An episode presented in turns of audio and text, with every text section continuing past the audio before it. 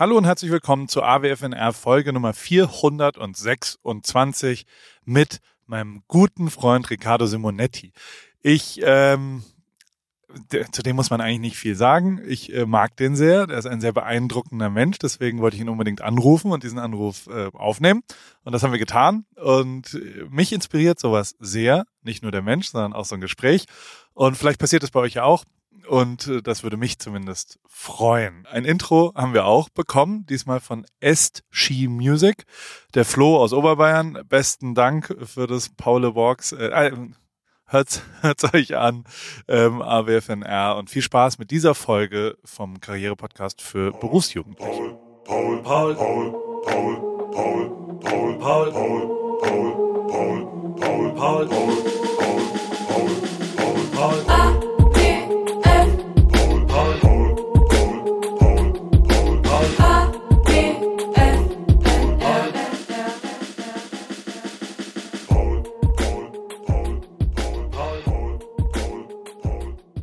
Halli, hallo Ricardo. Wie geht's, wie steht's? Wo bist du?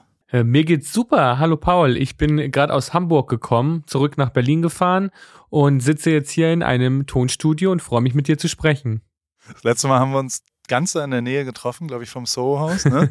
Da bist du zum ja, Sport gegangen. Ähm, es ist auch da um die Ecke, weil Matze so nett ist. Ähm, ähm, und äh, ich finde das ganz faszinierend. Er hat äh, mir angeboten, dass wenn ich mal in Berlin jemanden habe, der dieses Telefonat aufzeichnen soll, ähm, dann können wir das gerne da machen. Und dann dachte ich halt, dass Matze äh, in seinem Firmenimperium mit 47.000 äh, Angestellten irgendeinen Lakaien dahin schickt und dann äh, in, der, in der Produktion mit Vergnügen. Und aber de facto ist, da macht der Chef noch selbst auf. Der hat auch selbst das WLAN-Passwort nicht gefunden und hat versucht, den Computer reinzumachen. Da wird noch wirklich selbst gemacht. Beste Grüße und vielen Dank an den lieben Matze, bitte. Bin auch sehr dankbar, dass Matze sich heute so gut hier um mich kümmert im Studio. Nee, aber mega, dass du Zeit hast und äh, mit mir hier ein bisschen äh, telefonierst und wir das Ganze aufnehmen. Wie, ähm, ich fand es ja ganz lustig, dass du, also wir haben das ja jetzt schon auch ein bisschen versucht, seit zwei, drei Wochen. Und ähm, ja. ich, ich fand es auch ein bisschen lustig, dass du so diese Kurzfristigkeit, mit der ich an die Sache rangehe, nämlich, hey, lass morgen telefonieren, die fandst du nicht so super, ne? Du warst so, jetzt lass es doch mal, lass doch mal einen Termin machen und dann, dann machen wir das so ein bisschen. Bist du so ein, Termineinhalter? Äh, Stresst dich das, wenn es zu kurzfristig und zu spontan wird? Nee, eigentlich gar nicht. Ich bin überhaupt kein, ich bin überhaupt keine Person, die lange im Voraus planen müsste. Aber ich habe einfach so super viel zu tun, dass ich halt das Gefühl habe, wenn Dinge spontan passieren, kann ich denen kaum gerecht werden. Und so ein Gespräch mit dir ist ja was, worauf ich richtig Lust habe. Und ich möchte unbedingt sicher gehen, ähm, dass ich es auch einrichten kann. Aber gerade ist wirklich jeder Tag so minutiös durchgeplant, dass ähm, wenn man dann um die Ecke kommt und sagt so, hey, hast du Bock mal ähm, morgen zufällig zu telefonieren, dass ich es halt echt kaum schaffe. Und deshalb wäre ich einfach nur traurig gewesen, wenn wir, wenn wir uns nicht hätten unterhalten können. Vor allem nachdem du letztens so ein super laszives Bild von dir gepostet hast äh, beim Fahrradfahren. Und äh, da muss ich schon sagen, äh, da, da hast du bei uns, bei uns Gays schon äh, ordentlich äh, hoch im Kurs gestanden. Ja, hallo, ich bin, ähm, wir waren ja mal mit, mit Martin zum Beispiel, da bin ich, wir sind viel gereist zu zweit und ich glaube, wir wurden auch oft als schwules Paar äh, gesehen. und ich hatte aber, ich hatte mehr Erfolg in der homosexuellen Community, muss man schon sagen. Also Materia war da nicht so beliebt wie ich, weil ich so, ich weiß nicht, so vielleicht meine Dickheit, mein, mein Body äh, Positivity, die ich ja schon auch habe. Und das ist ja einer der Punkte, die ich auch so mega cool an dir finde, muss ich sagen. Also ich bin ja Fan von dir, das weißt du auch. Ja, ich bin und, auch Fan von äh, dir. Immer wenn wir uns da treffen und, und eins der Sachen ist ja tatsächlich, äh, so wie es ist, äh, sich mal so zu zeigen. Und, und das, das, das, wenn, wenn auch nur ein Mensch dadurch äh, encouraged wird, wird, sagt man hier in Amerika, die, äh, also so, so das deswegen ein bisschen easier sieht, dann finde ich das äh, großartig. Und, und deswegen finde ich es auch immer geil. Du, du, kommentierst ja auch gerne mal, wenn ich bescheuerte Fotos von mir ähm, da so hochhalte. Ja, und, aber ich finde die, ich find die gar nicht so bescheuert. Also das ist das Ding so. Ich finde, also ich fand das Bild ernsthaft sexy, meine ich jetzt so. Ich fand das jetzt nicht irgendwie scherzhaft, dass ich drunter schreibe, wow, äh, du siehst super sexy aus, sondern es war ein ernst gemeintes Kompliment, weil Danke. Ähm, ich finde, also ich fand wirklich, das war ein, war ein hottes Foto und ich kann mir durchaus vorstellen, dass du in der in der äh, ähm, ja, queeren Community äh, durchaus auch äh, den ein oder anderen Fetisch abdeckst, sagen wir es mal so. ich habe, äh, hast du das andere Foto gesehen, was ich beim Fitness hochgeladen habe, wo so hab ganz ich, viele ich gesehen, ja. Da habe ich was gelernt, was neu war in meinem Leben. Also, das war erstens war ich das. Kann mir, ich kann mir, ich wette, ich wette, ich weiß, was es ist. Ich wette, ich weiß, was es ist. Sag mal bitte, sag mal. Da bin ich gespannt. Licht von oben, Licht oh, von oben schmeichelt. Das ist nicht dein Ernst. Ich dachte. Das war auch meine erste woher, Lektion, die ich gelernt habe. Woher zur Hölle weißt du das denn jetzt?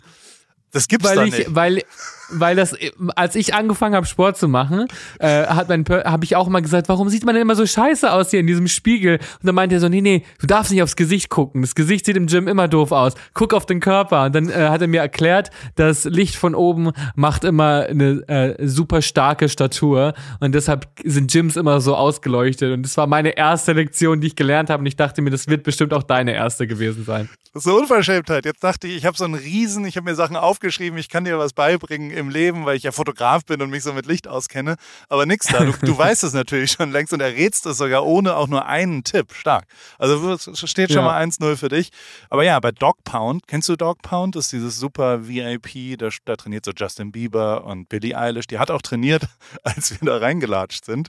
Stand da Billie Eilish mit, äh, mit einer sehr ins ins Gesicht gezogenen Kappe und hat ein paar Squats gemacht mit einem Personal Trainer. Und Good also, for her. Äh, ja, voll. Und äh, die, die, ich glaube, die spielt Coachella jetzt demnächst. Kommst du da? Kommst du zum Coachella? Tatsächlich ja, ich komme zum Coachella Welches und ich Wochenende? war schon ein paar. Äh, das erste. Ja. Sehr und äh, ich war ich war ein paar Jahre nicht da. Ähm, ich hatte da früher unglaublich viel Spaß und war dann echt ein paar Jahre nicht da und hatte mir aber Karten gekauft, weil Lana Del Rey, äh, meine absolute Lieblingsmusikerin, äh, äh, Headlinerin war. Und äh, das wurde dann aber abgesagt wegen Corona. Und jetzt zwei Jahre später äh, findet das Festival wieder statt und ich habe die Gelegenheit bekommen hinzufahren. Und eigentlich ist das Line-up gar nicht so hundertprozentig meins, ähm, aber ich hatte einfach immer so viele tolle Momente da, dass ich mich jetzt schon ehrlich gesagt richtig krass freue. Ist, ist, ist, ist bei dir, also bist du Line-Up-mäßig am Start oder ja. äh, hörst du eher was anderes? Doch, ich finde Billie Eilish schon geil, also so künstlermäßig mhm. auch auf die Show und Coachella ist halt, da geben die sich ja Mühe, also weißt du, so unvergessen diese Beyoncé, ja. College-Vibe-mäßige, das war unglaublich, fand ich. Bin sehr gespannt, was ja, Kanye macht, also Yee bin ich schon auch echt noch immer Fan von, von der künstlerischen Darbietung da am Sonntag und also so die, die audiovisuelle Ebene, die ist ja dort so doll, finde ich, wie auf keinem anderen Festival, dass man eben Voll. von Kunst über Sonnenuntergang, ey, ist das schönste Licht, was es weltweit gibt dort, ne? In Coachella Aber in echt? Springs. Und ist übrigens auch, und da habe ich nämlich drüber nachgedacht, weil du es gerade gesagt hast, ich habe äh, äh, vorhin beim Duschen mir überlegt, wann haben wir beide uns eigentlich das erste Mal gesehen? Und einer der Punkte, wo ich mir dachte, das kann eigentlich gewesen sein, so erinnere ich es zumindest, war Lana Del Rey mit Farina. Also, und wir reden, ja. glaube ich, 2016 oder sowas, Coachella. Ja, ja. Kann ja. das sein, dass wir uns das da kennengelernt haben? Das kann gut sein das kann auf jeden Fall gut sein, dass wir uns da kennengelernt haben, weil Farina und ich da zum ersten Mal Lana Del Rey getroffen haben und wir haben das manifestiert. Wir haben das wie so ein Hexenritual herbeigeschwört und uns ge äh, geschworen, okay, wir sind jetzt hier, wir müssen sie treffen und dann haben wir sie tatsächlich getroffen und es hat ja auch zu so einer richtigen Kettenreaktion dann ausgelöst und an dem Abend, glaube ich, äh, waren wir die beseeltesten und glücklichsten Menschen äh, der Welt und äh, Farina und ich waren dann so euphorisch und ich kann mich noch genau an diese, also die Bilder waren auch bis bis, bis vor einem Jahr, glaube ich, waren die noch mein Hintergrundfoto äh, auf meinem iPhone. Und an dem Abend, glaube ich, haben wir uns kennengelernt, ja. Ja, krass. Und, und Farina hat auf jeden Fall die ganze Zeit geheult. Das erinnere ich noch. Das komplette Konzert hat die geheult. Bei dir weiß ich ja, nicht richtig, ich, ob du auch geheult hast, aber doch, das, das erinnert mich. Ich, also ich habe, ich habe, ähm, äh, es war ja das Konzert von ASAP Rocky und äh, Kanye West äh, sind zusammen aufgetreten. Und wir standen im Publikum und dann sind natürlich auch so irgendwie die ganzen Hollywood A-Lister da gewesen und die Kardashians und alle haben natürlich so nach Kendall und Kylie geschrien und Farina und ich haben nur so rübergeguckt und in so einer Ecke äh, stand dann einfach Lana Del Rey und wir waren einfach so schwach schon vom ganzen Tag, dass wir uns an so eine Ecke gestellt haben und dann hatten wir halt wirklich das Glück direkt daneben zu stehen. Ich hatte so eine Lederjacke an mit Lana Del Reys Gesicht auf dem Rücken. Und äh, die habe ich ihr dann gezeigt, dann ist sie zu mir gekommen und hat mit uns Bilder gemacht und ganz lieb geredet. Und dann ähm, fand ich das so ein tolles Privileg. Und wir haben dann auch irgendwie so auf Instagram, hat Lana Del Rey mir dann zurückgefolgt. Das muss ich jetzt mal kurz droppen, weil es für mich immer noch sehr, sehr, äh, ein sehr toller Moment war. Und haben uns dann auch äh, ein paar Jahre später wiedergesehen und das war einfach so schön, weil die sich genauso an diesen Moment erinnern konnte und einfach noch genau wusste, dass es was Besonderes war und das war nicht nur für uns was Besonderes, sondern vielleicht auch in dem Meer an Menschen für sie was Besonderes und das war echt ein magischer Abend und genau solche Begegnungen machen das Coachella auch so special. Also es ist ja immer sehr, wird ja auch immer sehr belächelt, gerade wenn man mal ein Jahr aussetzt und zum Beispiel zu der Zeit in Deutschland ist. Also das letzte Coachella, wo ich war, war das, als Lady Gaga Headlinerin war und es war mega.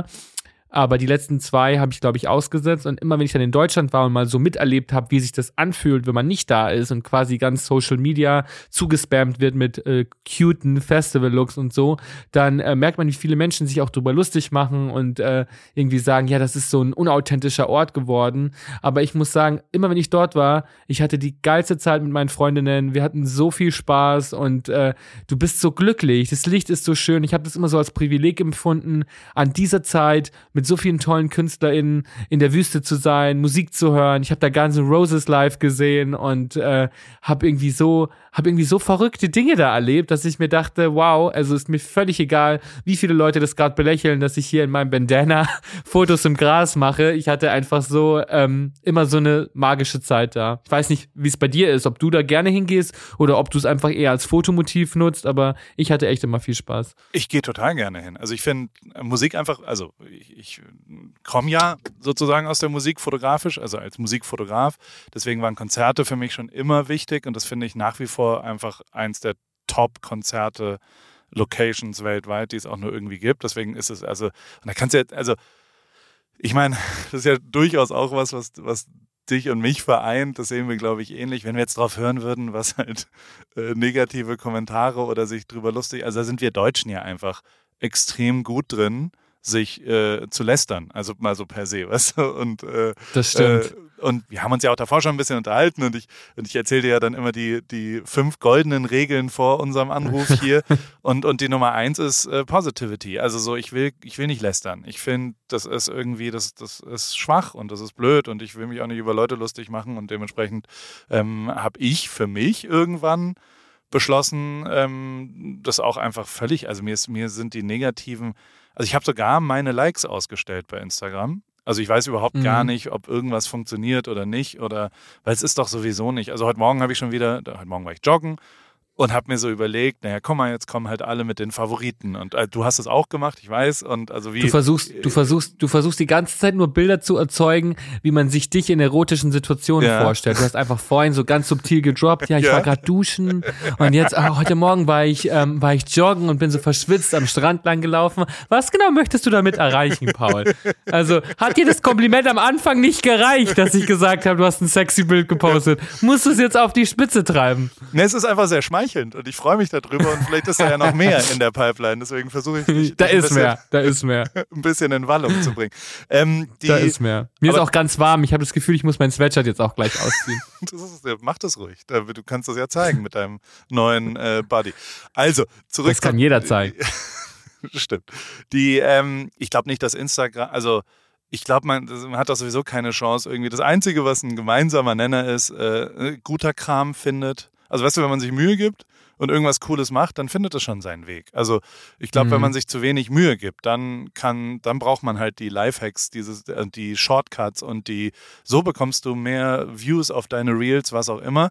Ähm, das brauchst du alles nur, wenn du nicht so gut bist im Content erstellen, finde ich, und dir nicht genug Mühe gibst. Und dementsprechend, ich konzentriere mich da eher drauf, äh, das andere zu machen. Deswegen ist mir dieses dieses Verarschungsding sowieso ein bisschen wurscht. Außerdem gibt es gibt ja eine Böhmermann äh, äh, Persiflage, wo ich das fotografiert habe, wo so quasi, da haben die so, wie hieß denn das? Uh, Rhythm is a Dancer, nee, dieses Prism is a Dancer, diese Überraschungssektion und da haben die mal eine extra Show gemacht und da haben die immer jemanden aus dem Publikum überrascht, was voll geil ist, hochkreative, geile Show gewesen ähm, ähm, damals und da haben die eine, ein, eine Frau aus dem Publikum, die saß einfach im Publikum und die hat ähm, die, die, die hat so auf Second Hand, wie heißt das, Kleiderkreisel? Ja, ne?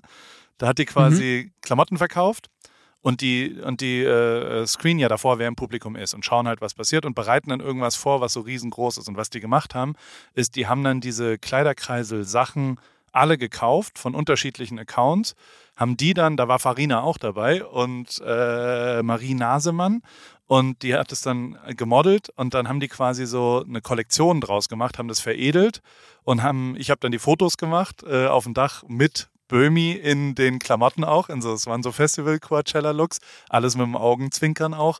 Und ähm, dann haben wir, diese Fotos wurden dann als äh, Webshop halt released, die ganze Kollektion wurde dann, und die wurde halt überrascht in der Sendung und wurde gesagt, hey, wir haben alle deine Klamotten gekauft und wir haben jetzt hier die neue super Kollektion draus gemacht. Und es gibt auch Fotos von Paul und also weißt du so, es war so sehr, sehr lustig. Und das finde ich dann irgendwie, das ist ja auch eine Anerkennung dafür, dass quasi Absolut. zumindest Böhmi sagt, ja, ey, äh, äh, wenn einer die Fotos auf Coachella von Influencern macht, dann muss das auch Paul machen. Und, und natürlich ist es auch trottelig und natürlich, äh, äh, ja, aber also ich, ist mir auch ein bisschen egal, wenn Leute sich darüber wieder lustig machen. Ich finde eher so, ich mache gern von dir auch dieses Coachella ein Foto im Sonnenuntergang vom Riesenrad von deinem Festival-Look.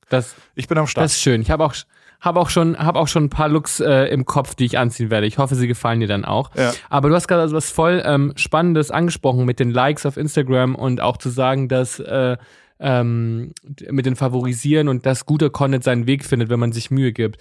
Äh, ich sehe das zum Beispiel ein bisschen anders, weil bei mir ist es so, mein Content, der, den ich privat machen würde oder irgendwie, keine Ahnung, schöne Bilder, die ich poste, äh, die finden immer ihren Weg. Da mache ich mir gar keine Sorgen. Aber gerade wenn man seinen Account auch nutzt, um zum Beispiel für bestimmte Themen zu advocaten, dann ja. ist es wirklich, wirklich schwierig, ähm, äh, Reach zu bekommen. Und ich sehe zum Beispiel, ich poste ein Selfie von mir äh, oder ein Haartutorial, wo meine Haare mega geil aussehen und ich irgendwie äh, zeige, wie ich die style. Und das geht total ab und hat super viele Views und Likes und die Leute finden es toll. Und am nächsten Tag spreche ich aber in der Schulklasse über HIV-Aufklärung oder solche Sachen. Und ähm, das geht halt komplett unter äh, auf Social Media. Und deswegen mache ich solche Dinge, dass ich die Leute auch mal darauf hinweise und sage, hey, wenn ihr wirklich Postings nicht verpassen wollt oder so, dann favorisiert das. Gar nicht unbedingt, weil ich mir Sorgen mache um meine schönen Selfies, weil die finden ja, wie gesagt, ihren Weg, sondern eher, weil ich so oft über Themen spreche, die irgendwie fürs Gemeinwohl gedacht sind. Und solche Themen gehen halt leider total unter. Und ich habe ja noch eine gemeinnützige Organisation gegründet die Riccardo Simonetti-Initiative. Vielleicht kennst du ja jemanden, äh, dem du das mal empfehlen kannst, äh, dass sie mal vorbeigucken oder so auf dem Profil, ja. weil äh, ich kann jede Unterstützung gut gebrauchen und ähm, da merkt man dann zum Beispiel schon, wie schwierig es ist, manchmal Leute zu bewegen. Also so, wir haben da so 20.000 Follower, glaube ich, und wie schnell ich mit einer Story 20.000 Menschen erreiche auf meinem Profil. Das geht super, super schnell, innerhalb von fünf Minuten. Und wie lange es aber dauert, auch nur ein paar davon zu bewegen, auf das Profil zu gehen von der gemeinnützigen Organisation und einfach nur zu folgen. Man muss da noch nicht mal was spenden oder so, sondern einfach nur zu folgen, um dem ganzen Thema ein bisschen mehr Sichtbarkeit zu geben. Das geht eben oft so unter auf Social Media. Und deswegen, wenn man dann so für ein Thema advocated, dann muss man sich wieder richtig reinhängen und sagen, hey, wir brauchen jetzt einfach irgendwie so Zusammenhalten, Unterstützung und favorisieren und äh, teilen, Beiträge teilen, weil auch wenn der Content super gut ist, findet so ein Content nicht immer seinen Weg. Hundertprozentig. Das ist äh, tatsächlich, also da gebe ich dir total recht und, und genau damit hast du ja auch total recht. Also auch, das ist aber was anderes als Jugend gegen AIDS, ne? Das sind zwei unterschiedliche Sachen. Ja, ja, das, das ist was eigenes. Das ist, mein, das ist mein eigene, meine eigene Organisation. Okay. Die, ich poste die mal auf Insta. Einfach jetzt morgen. Wenn das okay ist, dann, dann sehen cool. schon mal zwei, drei weitere Leute. Ähm, und äh, die, die heißt jetzt O Foundation, die Jugend gegen AIDS, ne? Das genau, Jugend gegen AIDS heißt O ja? Mit denen arbeite ich auch noch zusammen. Also gerade wenn wir über so Themen sprechen oder zum Beispiel auch äh, nach Südafrika oder so reisen, dann mache ich das immer mit der O Foundation. Aber ich mache ja auch eigene äh, Projekte und die mache ich eben mit der Riccardo Simonetti Initiative, die sich für alle Menschen einsetzt, die gesellschaftlich an den Rand gedrückt werden.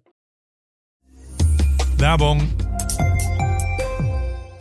Sag mal, hast du dich schon mal gefragt, wieso Lebensmittel in winzige Packungsgrößen abgefüllt werden oder warum dich ein Labyrinth aus Handelsstufen vom Ursprung deiner Alltagshelfer trennt oder weshalb gute Qualität und faire Preise scheinbar unvereinbar sind? Hallo Paul. Tatsächlich ja. Gerade bei so meinem Frühstück, bei meinen Frühstücksprodukten sind das äh, Themen, die irgendwie oft aufkommen. Ich habe so tolle Vorratsgläser für meine Müsli-Bar zu Hause. Da muss ich aber zum Beispiel immer drei Packungen äh, kaufen, damit so ein Glas voll ist. Dann habe ich genau das Richtige für dich. Das fragt sich unser heutiger Werbepartner Coro nämlich auch alles und denkt deshalb den Handel neu. Bei Coro gibt's leckere und haltbare Lebensmittel in effizienten Großpackungen, dadurch weniger Verpackungsmüll durch diese Großpackung und dein Vorratsglas kann immer in einem gefüllt werden. Meine absoluten Lieblingsprodukte sind natürlich das Pistazienmus, nicht mehr wegzudenken aus der Rip Kitchen und jeden Morgen dort auch. Und in letzter Zeit habe ich die Bertha Proteinbar Brownie sehr viel äh, zu mir genommen, vor allem High Protein, bisschen Gain und so weiter. Dann gibt's auch gefriergetrocknete Himbeeren für den Snack für zwischendurch in dunkler Schokolade, sehr, sehr schön. Und ich bin vor allem Fan von Coro, weil die stehen für Transparenz, für Neugier, für Kreativität, für Mut und über 1100 Produkte gibt's dort im Sortiment. Ein guter Mix aus konventionellen und biologischen Produkten und immer nur das Leckerste vom Leckeren. Und ich habe noch einen Code mit dem Code PAUL, P-A-U-L, in Großbuchstaben. P-A-U-L spart ihr 5% auf das gesamte Coro-Sortiment auf corodrogerie.de. Und ich packe dir das nochmal in die Shownotes unten rein und wünsche dir viel Spaß beim Shoppen bei Coro. Ich habe gerade schon mal gestöbert äh, und in meinem Warenkorb liegen schon die gefriergetrockneten Erdbeerscheiben und der gepuffte Biodinkel. Kann ich kaum erwarten, äh, jetzt bei Koro zu shoppen und meine Müsli-Bar zu füllen. Mega gut. Danke, Paul. Oh ja, genau, die Erdbeerscheiben liebe ich auch. Also, guten Hunger und gern geschehen. Das war's mit Werbung. Du merkst aber, dass, ich sag mal, die profanen Hard-Tutorials ja durchaus äh, vielleicht mehr Gehör finden. Gleichzeitig, ich würde, das Einzige, was ich sagen würde, ist, die, äh, also am Ende ist Social Media ja immer noch social und interessiert die Menschen und natürlich ist es schwieriger, wirklich, äh, also weißt du, so du stehst ja wirklich für Gleichberechtigung und Toleranz und, und gegen Ausgrenzung und, und irgendwelche gesellschaftlichen Klischees, die da immer noch bestehen und die zu brechen. Ähm, diese Themen werden natürlich per se erstmal schwierig sein auf Social Media. Äh, äh, zu bedienen. Ähm, ich finde aber, das kann man auch wieder positiv sehen, dass, dass überhaupt jemand da folgt, überhaupt jemand ein Interesse daran hat, ist doch auch schon positiv. Also ich würde es gar nicht vergleichen mit dem, was ein Hard-Tutorial bei dir erreicht, sondern ich würde es vergleichen mit null. Also so, weißt du, weil da ist jeder einzelne Voll. Schritt, der in die Richtung geht, ist doch positiv und ist, ist cool. Natürlich wäre es schön, wenn es noch mehr passiert. Ich finde aber schon, und da habe ich äh, am Wochenende eine, eine, fast ja, fantastische Kolumne von Sascha Lobo äh, gelesen über auch die ganze Ukraine-Situation und die ganze TikTok-Influencer und das ist im White House gibt es ja jetzt, also der, der, der Mensch, der das macht im Weißen Haus, ne, das ist jemand, den kenne ich noch, als er bei Instagram war. Der hat bei Instagram gearbeitet und hat dort äh, Influencer betreut und sowas. Und ähm, also in den USA und ist jetzt zum Weißen Haus gewechselt und holt halt immer TikTok und äh, Instagram-Influencer ins Weiße Haus und macht mhm. mit mit äh, ja Olivia Rodriguez also die, die, die macht einfach unterschiedliche äh, äh andere Medien um die Informationen die sie ja platzieren wollen ob es Covid ist, aber eben auch Ukraine, dass man das irgendwie auch einer neuen Generation äh, äh, ja, konsumierbar macht, finde ich total abgefahren. Und also dieser Artikel, ich schicke dir den gleich mal, ähm, der ist ja, echt, echt abgefahren, wie schlau Sascha das alles auch so auseinanderklambüsert, wie diese ganze TikTok-Welt auch ist, wie absurd halt auch Russland das macht, weil die halt wirklich auch andersrum Krieg führen mit TikTok äh, äh, Falschinformationen. Und ähm, das, also das, das ist schon echt crazy und ich finde es aber auch nach wie vor abgefahren, weil also äh, mein ich verstehe das ja ich ja? verstehe das ja auch voll wenn man zum Beispiel Social Media auch mal also Menschen haben Probleme Menschen gehen auf Social Media, weil sie sich auch mal berieseln wollen, ablenken wollen. Und ich sehe das ja dann auch so ein bisschen auch als meine Aufgabe, nicht nur über ernste, schwierige Themen zu sprechen. Ich weiß ja, dass auch, also gerade wenn zum Beispiel sowas passiert wie äh, in der Ukraine, versucht man natürlich auch sensibel äh, sich an Themen ranzutasten und ähm, auch Verständnis zu schaffen und zu sagen, hey, ich denke ja auch ganz viel drüber nach und äh, hier sind auch Informationen, wie man helfen kann und so. Aber trotzdem finde ich auch, dass es manchmal bin ich auch manchmal als Konsument dankbar, wenn ich einfach was sehe, was mich inspiriert, was mir gute Laune macht, was mir, Ja. was mir ein Lächeln auf die Lippen zaubert. Und man darf das nicht unterschätzen, wie wichtig und wertvoll das ist, weil manchmal ist das vielleicht das Einzige, was einen Menschen an dem Tag zum Lächeln gebracht hat. Und ähm, das hört sich so crazy an, aber wenn man dann zum Beispiel auch so Sonnenuntergangsfotos auf Instagram sieht und vielleicht zum Beispiel in Berlin zwar monatelang äh, die Sonne nicht scheint, dann gibt einem das auch so ein kleines bisschen Hoffnung, metaphorisch gesehen jetzt auch, dass man vielleicht auch bald mal wieder in der Situation ist, wo man mal so einen schönen Sonnenuntergang sieht und das, das bringt einen zum Lächeln und ich glaube, all diese Sachen, die einen auch einfach nur mal ein Lächeln schenken, die darf man nicht unterschätzen. Das ist super wertvoll und ich bin super dankbar für jeden Menschen, der Dinge ins Internet stellt, die andere Menschen zum Lachen, Lächeln, Schmunzeln bringen, einen inspirieren, weil ähm, das, das macht das Leben echt schön. Also ich finde das wirklich, äh, das macht das Leben schön und auch ähm, den Alltag manchmal sehr viel angenehmer. Volle Kanne. Äh, unterschreibe ich dir zu 100 Prozent und deswegen nehme ich ja auch diese Telefonate auf, weil zum Beispiel du genau das für mich bist. Ne? Also so, wenn ich äh, auf Insta dir folge oder wenn ich sonst so sehe, was du sonst so machst. Und also, ich habe damals auch The Fabulous Life of Ricky. das fand ich lustig, weil ich hatte mal eine Show, die hieß Life of Paul und irgendwie fand ich das äh, schon vom, vom und ich hieß DJ Rick als, als DJ früher. Und Oh, wow. äh, hab, hab da Hip-Hop aufgelegt und hat, hab auch dort, ich habe im Schwutz äh, einmal im Monat aufgelegt in Berlin, falls du da schon mal Ach, warst. mega. Ähm, ja. Ja, natürlich, das ist mein Lieblingsclub. Das Schwutz ist äh, mein absoluter Lieblingsclub und äh, eine der ältesten queeren Institutionen in Berlin. Korrekt. Also da, äh, da ähm, habe ich am, meist, am allermeisten Spaß. Also da finde ich äh, super, dass du da aufgelegt hast. Voll, Black Music. Guck, was du schon alles für sexy Sachen gemacht hast. Fotograf, DJ, Joggen, Duschen, was du hier für Bilder erzeugst. Öl, Öl. Ähm, und auf jeden Fall finde ich das aber genau, also alle Wege führen nach Ruhm ist ja der Name und, und dieser Weg, den du gegangen bist, den, der, der ist für mich, also da grinse ich drüber, wenn ich jetzt drüber nachdenke. Und äh, da will ich auch ein bisschen mit dir drüber reden, wie das so, also ich finde es ja großartig, dass äh, so jemand wie du, der immer positiv ist, und ich habe das ja auch schon indirekt, ich weiß nicht, ob du das mal gehört hast, haben wir mal auch mit Joko besprochen, als wir da äh, letztes Jahr aufgenommen haben, dieses, wenn man dich trifft, dann hat man direkt danach gute Laune. Also du bist wirklich ein, ein absolute, ein, ein Brunnen positiver Energie. Und das ist echt Das ansteckend. Und, und du kriegst es ja auch hin, das zu transportieren über diverse Medien. Also so, man kriegt gute Laune durch dich. Und das finde ich äh, äh, ist was, was vielleicht sogar zu wenig da ist teilweise.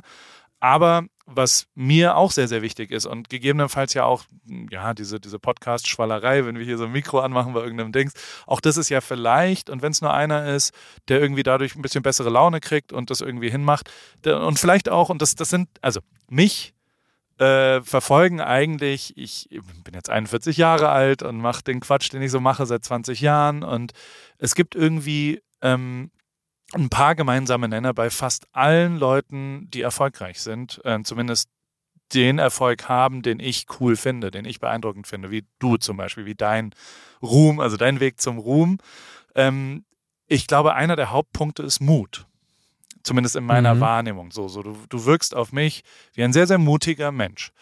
Und mich würde interessieren, wie du den gefunden hast, weil der, der, der Mut, den allerersten Schritt teilweise zu gehen, ob das bei Sport ist. Also weißt du, so für mich äh, ist es auch schwierig, morgens irgendwie zu sagen, gehst du jetzt, also weißt du, so der, der erste Schritt ist ja der schwierigste. Das meine ich mit äh, auch, auch dem, was ich so tue.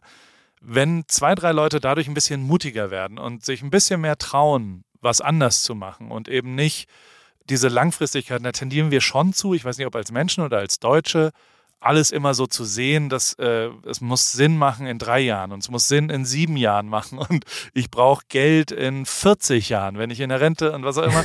und ich muss halt sagen, nee, seh es mal kürzer, seh es kleiner, seh es auf einem Horizont von einem Jahr und guck, was dir gut tut innerhalb dieses Jahres, wenn du kleine Sachen veränderst und wenn es Klavierspielen ist, jeden Tag 15 Minuten. Das, das macht was mit einem. Woher hast du den Mut genommen, diese kleinen Schritte zu machen, die ja auch bei dir äh, äh, nötig waren, aber jetzt mit 29 bist du hoch erfolgreich. Ich würde sagen, am erfolgreichsten ever. Also so, so in meiner Wahrnehmung zumindest. Und es wird wahrscheinlich noch viel, viel mehr. Aber ähm, wie hast du das, woher hast du den Mut genommen?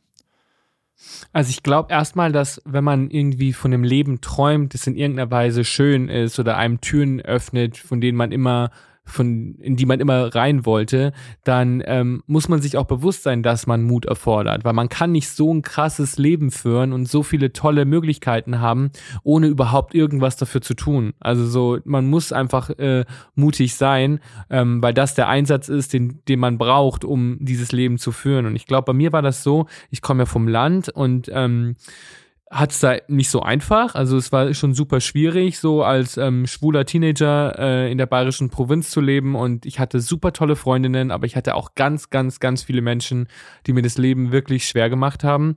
Und ich habe halt so davon geträumt, ein Leben zu führen, in dem ich einfach ich selbst sein kann und in dem ich ähm, für die Dinge geschätzt werde, die mich ausmachen und in dem ich Menschen unterhalten kann und ähm, der Welt der Welt zeigen kann, was ähm, was, was für Dinge ich leisten kann, die man vielleicht in dem Moment noch nicht gesehen hat. Und ich habe immer, immer versucht, ähm, diese Ziele zu erreichen. Und das ist natürlich nicht so einfach, wenn man so weit weg von alledem wohnt. Wenn man irgendwie in der Großstadt wächst und die quasi vor der Nase hat, dann ist das nochmal anders. Aber wenn man so irgendwie auf dem Land lebt, dann verbringt man echt viel Zeit davon, vom Leben zu träumen, als es wirklich zu leben. Und ich glaube, ich habe einfach versucht, jede klitzekleine Gelegenheit zu nutzen, um jedem Menschen zu erzählen, was meine Träume sind. Also jeder Mensch, der mich getroffen hat, äh, seitdem ich vier Jahre alt bin, hat gewusst, dass ich mal ein Star werden möchte, dass ich ähm, vor der Kamera stehe stehen möchte, dass ich äh, mich für Mode interessiere. Ich habe das jede einzelnen Person erzählt, weil ich ja gar nicht wusste, wer mich dahin bringen kann, wer mir helfen kann, wer die eine Tür aufmachen kann, die ich brauche. Und ähm, ich habe einfach jeden Strohhalm genutzt. Jede Person, die sich mit mir unterhalten hat und sich für mich interessiert hat, die hat es gewusst und die hat es äh, mit, mitgegeben bekommen von mir, weil ich dachte, das ist alles, was ich in dem Moment tun konnte. Mich auf dieses Leben vorbereiten, indem ich Leuten davon erzähle, was für Träume ich habe. Und ich glaube, das ist auch was, was einen wirklich von anderen Menschen unterscheidet, weil wir leben in so einer Zeit, in der man immer versucht, cool zu sein. Man möchte immer sich nicht anmerken lassen, dass man eigentlich nach was träumt, was vielleicht unrealistisch ist oder was andere Leute belächeln oder dass man Bock auf Klamotten hat, äh, die vielleicht andere nicht gut finden. Und es ist immer so leicht gesagt, mach dein eigenes Ding. Aber es wird echt krass schwierig, wenn du dein eigenes Ding machst und es alle scheiße finden. Und deswegen, ähm, da, da sind wir wieder beim Thema Mut. Du musst in solchen Momenten mutig sein und, ähm, und, und wissen, wie soll ich dieses Leben, von dem ich träume, schaffen, wenn ich es nicht schaffe, äh, in meinem Dorf die Person zu sein, die ich bin? Wie soll ich das dann auf einer medialen Ebene schaffen? Und ich habe das dann immer so als Vorbereitung gesehen, als Probe. Ich dachte mir, wenn ich es hier schaffe, wenn ich also vergiss diesen Spruch, if you can make it in New York, you can make it anywhere. Wenn du es in Bad Reichenhall schaffen kannst, du selbst zu sein, dann kannst du es überall schaffen. Und ich glaube, das ist so diese, diese äh, Mentalität, die Menschen verinnerlichen müssen, dass sie in dem Moment, in, wo sie sind, anfangen, anfangen müssen, sie selbst zu sein. Nicht äh, erst, wenn man es geschafft hat. Viele Leute schreiben sich das so als Ziel auf. Wenn ich abgenommen habe, dann ziehe ich die Klamotten an, die ich anziehen will. Wenn ich mit der Schule fertig bin, dann ziehe ich in eine andere Stadt und dann kann ich die Person sein, die ich sein will. Und das ist alles so, man schiebt es immer so auf und dann ist man in diesen Momenten und merkt so, das geht nicht einfach so mit Schalter umdrehen und sagen, jetzt bin ich ich selbst, sondern man muss sich darauf vorbereiten. Man muss in kleinen Schritten äh, Dinge tun, die einen glücklich machen. Es können klitzekleinigkeiten sein. Dinge essen, die einen glücklich machen, Musik hören, die einen glücklich macht, Podcasts hören, die einen glücklich machen. Und diese kleinen Schritte, die helfen, dass man auch nach außen hin die Person zeigen kann, die in einem drinsteckt. Und gerade wenn man Träume hat, wie in der Öffentlichkeit stehen, Menschen inspirieren, dann muss man einfach ähm, dann muss man einfach versuchen, nach jedem Strohhalm zu greifen, weil man kriegt nicht oft die Chance im Leben, vor allem nicht als queere Person. Also glaube ich, das ist auch nochmal was, was so ein, was so ein Faktor war. Wenn ich jetzt irgendwie der äh, blauäugige blonde Bub vom Land gewesen wäre, dann hätten sich vielleicht Türen geöffnet, die mir als schwuler Mann verschlossen geblieben sind. Aber so wie ich ausgesehen habe, so für das, was ich stand, die Dinge, die mich interessiert haben, das habe ich nirgends repräsentiert gesehen. Und deswegen wusste ich, das wird ein harter Weg. Und wie hart der werden würde, habe ich damals noch gar nicht so auf dem Schirm gehabt. Aber das war äh, viel, viel, viel schwieriger, als ich es mir jemals erdacht, erträumt hätte. Crazy. Okay, ich, äh, ich, ich schreibe mir immer so ein paar Sachen auf, weil ich, ich will irgendwann mal ein Buch machen mit den Rip Keys to Success, aber dann klaue ich da welche von den, von den Ricardis, äh, Simonettis äh, Keys, äh, Simonettis to, to Success, so können wir es machen, oder? Mit einem EYS äh, dann am Ende. Die Talk It into Existence, das ist was, was du mhm. gemacht hast. Also du hast früh einfach klar formuliert, was ich auch bei mir hunderttausendmal gemacht habe, weil also das, was ich als, äh, ja, sagen wir mal, Content Creator, Foto, Video, ähm, ist ja was ähnliches wie eine, eine Karriere als Prominenter, sagen, würde ich mal so sagen, weil du kannst ja zeigen, was du machen willst. Also wenn du Sportfotograf werden willst, dann musst du einfach nur Sportfotos machen. Also du, du brauchst gar nicht, du musst nicht darauf warten, bis dich jemand fragt, ähm, machst du bitte ein paar Sportfotos. Das wird einfach nie passieren, sondern du wirst schon immer zeigen müssen, du musst Beispiele liefern, du musst äh, ja, investieren auch, ohne genau zu wissen, ob das sich lohnt. Und ähm, die, dieses, dieses Talk it, Talk it into existence ist ja schon was, was es auch manifestiert, finde ich. Wenn man überall und drumherum, und da, da sind wir es, glaube ich, auch ähnlich, ich habe halt auch allen immer erzählt, Sky's the limit mäßig, also so, warum ich, ich will Bundeskanzler werden oder sowas. Und ähm, das würde, also das ist natürlich totaler Schwachsinn, teilweise, aber ähm, das, nee, aber auch bei diesem Schwachsinn, wenn da nur die Hälfte passiert, ja. dann bleibt ja auch schon voll viel hängen, ja. was, ja. Ähm, wa, wa, wa, was dich weiterbringen kann. Also nur so ein Beispiel, bei mir in, im, im Dorf zum Beispiel, alle wussten, dass ich Schauspieler werden möchte oder Moderator und äh, dass ich äh, gern vor der Kamera stehe. Und dann, also ich weiß nicht noch, dass mal in der, in, im Ort irgendwie äh, eine Modenschau stattfand, ähm, wo ich, äh, äh, wo ich dann gefragt, wo alle dann meinten so, hey, du hast doch, du stehst doch gerne auf der Bühne, hier dann model du doch mal. Und das war natürlich was, äh, was super unbedeutend war. Das war eine Radmodenschau. Ich habe da Radmode präsentiert. Aber es hat mir ein bisschen Geld gebracht und es hat mir dann irgendwie so als Teenager 150 Euro äh, äh, irgendwie gebracht. Und mit dem Geld konnte ich dann zum Beispiel ein Zugticket kaufen und nach München fahren und mich äh, bei einer Agentur vorstellen. Also man darf auch immer diese kleinen Schritte nicht unterschätzen, wie wichtig die sind. So ja, diese ja. klitzekleinen Kleinigkeiten, die dir in dem Moment so unbedeutend vorkommen oder so cringeworthy vorkommen, das sind die, die dich dann, die dich dann dahin bringen, wo du hin willst. Und ähm, wenn du dann, ich konnte mir dann ein Zugticket leisten, mich bei einer Agentur vorstellen, die Agentur hat mich dann genommen und hat mir dann größere Jobs äh, äh, besorgen können. Aber das fängt ja alles klein an und man darf, glaube ich, sich nicht entmutigen lassen äh, und direkt von Anfang an erwarten, ähm, dass die ganze Welt einem zu Füßen liegt, sondern muss sich das auch vielleicht erstmal Schritt für Schritt erarbeiten und das hilft einem aber auch, dieses Business ein bisschen besser zu verstehen, besser agieren zu können, bessere Entscheidungen zu treffen, weil man einfach von Anfang an daran gearbeitet hat. Werbung. Hi Paul, ähm, du sag mal, es steht ja in ein paar Monaten unsere große Sommerpause bevor und ähm, ich schaue schon mal so ein bisschen, wo es für mich so hingeht in meinen großen Sommerurlaub. Bin gerade so ein bisschen äh, bei Griechenland gelandet, vielleicht wird es auch Spanien, mal schauen. Ähm, aber bevor ich da jetzt so richtig reingehe, ähm, wollte ich mal kurz bei dir nachfragen, worauf ich so achten soll, wenn ich jetzt nach meinen ähm, Flügen suche. Ähm, und vor allem, was dir eigentlich so wichtig ist beim Fliegen. Jo, äh, im Fliegen kenne ich mich aus. Ich äh, arbeite ja nach wie vor sehr viel in Deutschland und wohne in Kalifornien und vor allem in der Formel 1. Alter, da war ich 300 Tage plus im Jahr unterwegs und habe, glaube ich, mehr Zeit im Flugzeug als im Bett leider verbracht. Dementsprechend bist du da an der richtigen Adresse. Ähm, Eurowings, das ist die führende Value Airline Europas. Ähm, das ist wirklich eine Airline, die Menschen auch in turbulenten Zeiten, es ist Wirtschaftskrise, Klimawandel, globale Instabilität und steigende Preise und so weiter, zumindest beim Fliegen ein Gefühl von Leichtigkeit zu geben. Ähm, das Ganze passiert zum Beispiel durch smarte und lebensnahe Service. Manchmal ja, spielt das Leben anders, als man denkt. Bis zu 40 Minuten vor Abflug kann man sich noch umentscheiden und umbuchen. Mit der Option Flex Lite äh, kann man das ab 10 Euro machen. Und als vertrauenswürdiges Unternehmen der Lufthansa-Gruppe ist Eurowings natürlich eine zuverlässige, vorausdenkende und empathische Airline, die durch ihre zahlreichen Buchungsoptionen allen Flugreisenden ein entspannteres Reisen ermöglicht. Dazu kommt eine offenherzige und menschliche Crew mit all diesen Möglichkeiten Möglichkeiten bietet Eurowings, wie gesagt, seinen KundInnen ein entspanntes Reiseerlebnis und alle Infos findest du natürlich wie auch alle anderen HörerInnen auf eurowings.com oder wie immer in den Show Notes. Das war's mit Werbung.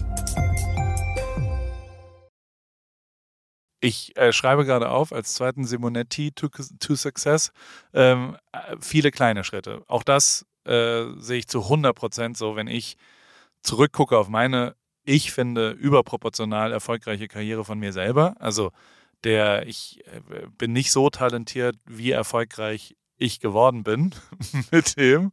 Ähm, nichtsdestotrotz dachte ich halt, irgendwann kommt der Durchbruch.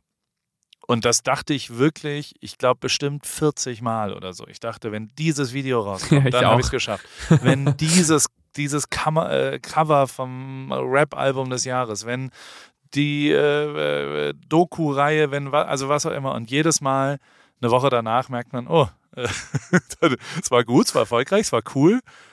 Aber jetzt, also fertig bin ich nicht. Und ich habe das selbst mit dem, also der größte, das krasseste, was ja auch nie wieder so groß werden kann in meinem Leben, rein statistisch gesehen, was ich je erlebt habe, war natürlich äh, die Fotos von der Fußball-WM damals. Weißt du, weil Deutschland ist mhm. Fußball-Weltmeister da geworden. Allein das wird jetzt erst wieder in zwölf Jahren passieren. So, ich, also ich kann ja ein paar Sachen vorhersehen. Das passiert leider erst in zwölf Jahren wieder. Und ich weiß gar nicht, ob da eine WM ist, aber hey. Ähm, und äh, aber de facto ist es äh, da dann auch noch also das ist schon eins zu eine Million. Dann ist es, dass ich da Fotos machen kann, eins zu eine Million. Und dass diese Fotos dann auch noch rauskommen, ist nochmal eins. Also ich weiß gar nicht, wie, wie eine Million hoch. Eine, also es ist einfach sehr, sehr, sehr, sehr, sehr unwahrscheinlich, dass irgend sowas nochmal passiert. Trotzdem habe ich selbst danach es ja nicht geschafft. Also weißt du, so danach war es nicht so, ja gut, jetzt kann ich mich zurücklehnen. Ähm, sondern, also natürlich habe ich davon sehr, sehr, sehr profitiert. Aber trotzdem musste ich noch hasseln und musste ich mir noch Mühe geben und musste ich äh, irgendwie hingehen. Und ich werde, für mich war das schon echt immer einer der wichtigsten Schritte, auch äh, hier nach Amerika zu gehen. Und damals war ich wirklich, weil ich habe gestern wieder mich lang mit jemandem unterhalten. Wir waren gestern bei so einem Fundraiser für die, für die Schule, also so eine, so eine Art mhm. Charity, Great Gatsby. Ähm, es war wirklich alles exakt genauso, wie man sich einen Fundraiser für eine Newport Beach OC Schule vorstellt, äh, mit dem Motto Great Gatsby. Also ich, ich, ich finde es immer so, wenn das, weißt du, wenn du, wir arbeiten ja so ein bisschen in dem Bereich, wo manchmal Themen äh, äh, bebildert werden für so Drehs oder für was auch immer, weißt du, dass man so sagt, okay, caste mal eine Great Gatsby äh, Dings. Und das, was gestern war, war zu viel, weißt du, also der Casting-Direktor hätte einen Riesenanschiss vom, vom Regisseur gekriegt, so, ey, das glaubt dir doch niemand mehr, das ist doch nicht mehr realistisch, das ist zu viel, das ist zu profan, das sind so, zu, so viele Stereotypen, die besoffene Mutter, die dann Karaoke singt, das, das ist nicht realistisch, macht das nicht, aber also es war mehr als das, es war wirklich crazy gestern Abend, aber ähm, da haben wir eben über Amerika nochmal gesprochen und über äh, den, den, Schritt hier rüber zu gehen. Ich kam halt hier nach Rio, zwei Jahre nachdem ich für mich, äh, äh also weißt du, es lief größer als alles, was ich mir je vorstellen konnte, sind wir hierher gezogen und ich war hier im ersten Jahr, habe ich äh, Fotos, habe ich Familienfotos gemacht, ne? Für 180 Dollar mhm. habe ich Fotos am Strand, fünfköpfige Familien fotografiert und habe denen danach die Fotos geschickt und die waren glücklich danach. Und zwar mir, also weißt du, so, so die, die kleinen direkten, also man unterschätzt, glaube ich, von, von unten, mal so, äh, sah das immer so aus, man braucht einen einzigen geilen Schuss und dann ist alles gut. Ich zum Beispiel kann dir sagen, die letzten 20 Jahre, für mich waren das immer ganz, ganz viele, ist eine Treppe, so blöd wie es klingt. Und wenn wir schon bei Wandtattoos sind, das habe ich auch Joko mal erzählt, so, es gibt halt auch keinen Fahrstuhl, sondern es sind halt einfach Stufen. Ich glaube auch ganz ehrlich, also umso älter ich werde, in Anführungsstrichen, umso mehr merke ich auch, dass ähm, ich glaube auch selbst nach einem Durchbruch dieser Hassel hört ja nie auf. Nie. Weil ähm, selbst Leute, die dann äh, wie Lady Gaga oder Taylor Swift, die alles erreicht haben, wenn dann ihr neues Album nicht für die Grammys nominiert wird oder sie da irgendwie leer ausgehen, dann äh, kommen die Selbstzweifel genauso zurück und man denkt sich so, okay, mein nächstes Projekt muss gut sein, weil ich werde jetzt immer an diesem Erfolg gemessen und bei mir war das schon auch so. Jeder Erfolg, den ich hatte, hat mir dann auch vor Augen geführt, oh Gott, ich hoffe, ich kann die Erwartungen halten. Ich hoffe, die Menschen, also ich, ich wurde vom Forbes Magazin vor ein paar Jahren mal ähm, zu den 30 einflussreichsten Menschen unter 30 äh, gewählt. Und es war für mich mega, mega aufregend. Ich fand es total cool und ähm, dachte mir dann nur so in dem Moment, oh Gott, jetzt wird alles, was ich tue, genau mit diesem Titel bemessen. Also so, wenn ich jetzt einfach nur ein Selfie poste, du hast so viel Einfluss und alles, was du tust, ist ein Selfie posten oder äh, du machst das und warum nutzt du deinen Einfluss nicht dafür? Warum nutzt du deinen Einfluss nicht dafür?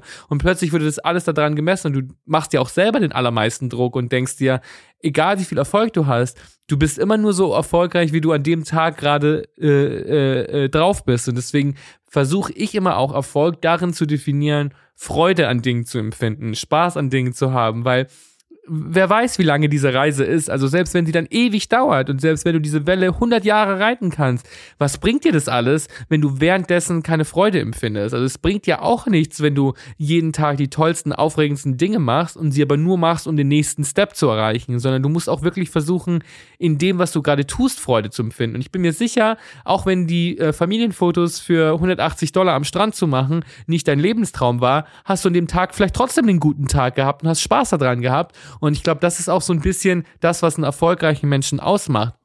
Ja, also Freude also, daran zu empfinden, an der Tätigkeit, die er ausübt. Genau, und also, oder, also ich meine, ich bin zutiefst demütig darüber, dass es überhaupt so ist. Also, dass ich selbst das Foto, ja. was ich ja jetzt als Beispiel genannt habe, dass es eher ein also es ist ja fast quasi, ich bin mir nicht zu schade, äh, Familienfotos zu machen. Da bin ich genauso aufgeregt, wie wenn ich Lewis Hamilton fotografiert habe, weil auch da, also es ist sogar schwieriger. Ne? Also mach mal eine fünfköpfige Familie mit einem Hund, ein Foto so, da sind ja auch die Prämissen anders. Und das ist schon auch was, also so, so für mich war gar nicht die breite Masse und, und wie viel Views irgendwas hat oder wie viel Hörer ein Podcast hat, sondern, sondern der Inhalt des Ganzen. Und der Inhalt war für mich als, als Fotograf, als Service-Dienstleister auch immer sehr, sehr vom Kunden abhängig. Also, äh, ganz, also ob die klingt, happy sind. Genau, stimmt, äh, klingt blöd, aber äh, du und ich haben schon unterschiedliche Meinungen, was ein gutes Foto ist. Also was uns gefällt oder sowas, weißt du? Und finde das mal, also wenn eine fünfköpfige Familie, um bei dem Beispiel zu bleiben, ist total schwierig, weil ich ja gar nicht so richtig erkennen kann, was, was willen die, also und, und ich habe so viele Einflussfaktoren. Ich kann im Abendlicht, ich kann im Mittagslicht. Ich kann, äh, sollen die Hunde jetzt alle ins Gesicht äh, hingucken oder sollen die zur Familie gucken? Wollen die einfach nur, dass alle die Augen offen haben oder ist für die wichtiger, dass es eine Interaktion gibt und eine, eine Emotion transportiert wird? Soll das gegenlichtig sein oder sollen sie besonders braun aussehen, weil sie am Strand wohnen? Und also weißt du, so ganz viele Sachen, die ja ganz schwer zu beeinflussen sind. Und am Ende war für mich aber, und da habe ich bis heute Angst vor, also wenn ich morgen fotografiere, habe ich Angst vor, dass jemand anders unzufrieden ist mit dem, was ich mache. Wer auch immer derjenige ist, den ich, den ich, also ich entscheide ja schon für mich, ich mache jetzt was, was irgendwem entscheiden, äh, gefallen muss. Und das sind zwar 50 Prozent, aber also ich bei mir sage immer, als allererstes müssen die ersten 50 Prozent will ich damit zufrieden sein. Also ich will egozentrisch äh, das gut finden, was ich herstelle. Das ist äh, schon mal die wichtigste und, und klarste äh, Messbarkeit, weil ich kann, ich bin da schon leider auch recht ehrlich zu mir. Ich mache ganz schön viel Schrott. Also äh, acht von zehn Sachen sind gar nicht so gut und ähm, das muss ich, da muss ich äh, Qualität dann reinbringen. Aber die zweiten 50 Prozent, ja, Entschuldigung. Nee, ich musste gerade an ein Zitat von Britney Spears denken, dass ich mir in solchen Momenten, wenn ich zum Beispiel nicht hundertprozentig zufrieden mit was bin, was ich getan habe, dann muss ich immer an dieses Zitat denken, wo Britney Spears auch mal irgendwie erklärt hat, weil sie irgendwie auf eine Performance angesprochen wurde, die irgendwie nicht so gut war.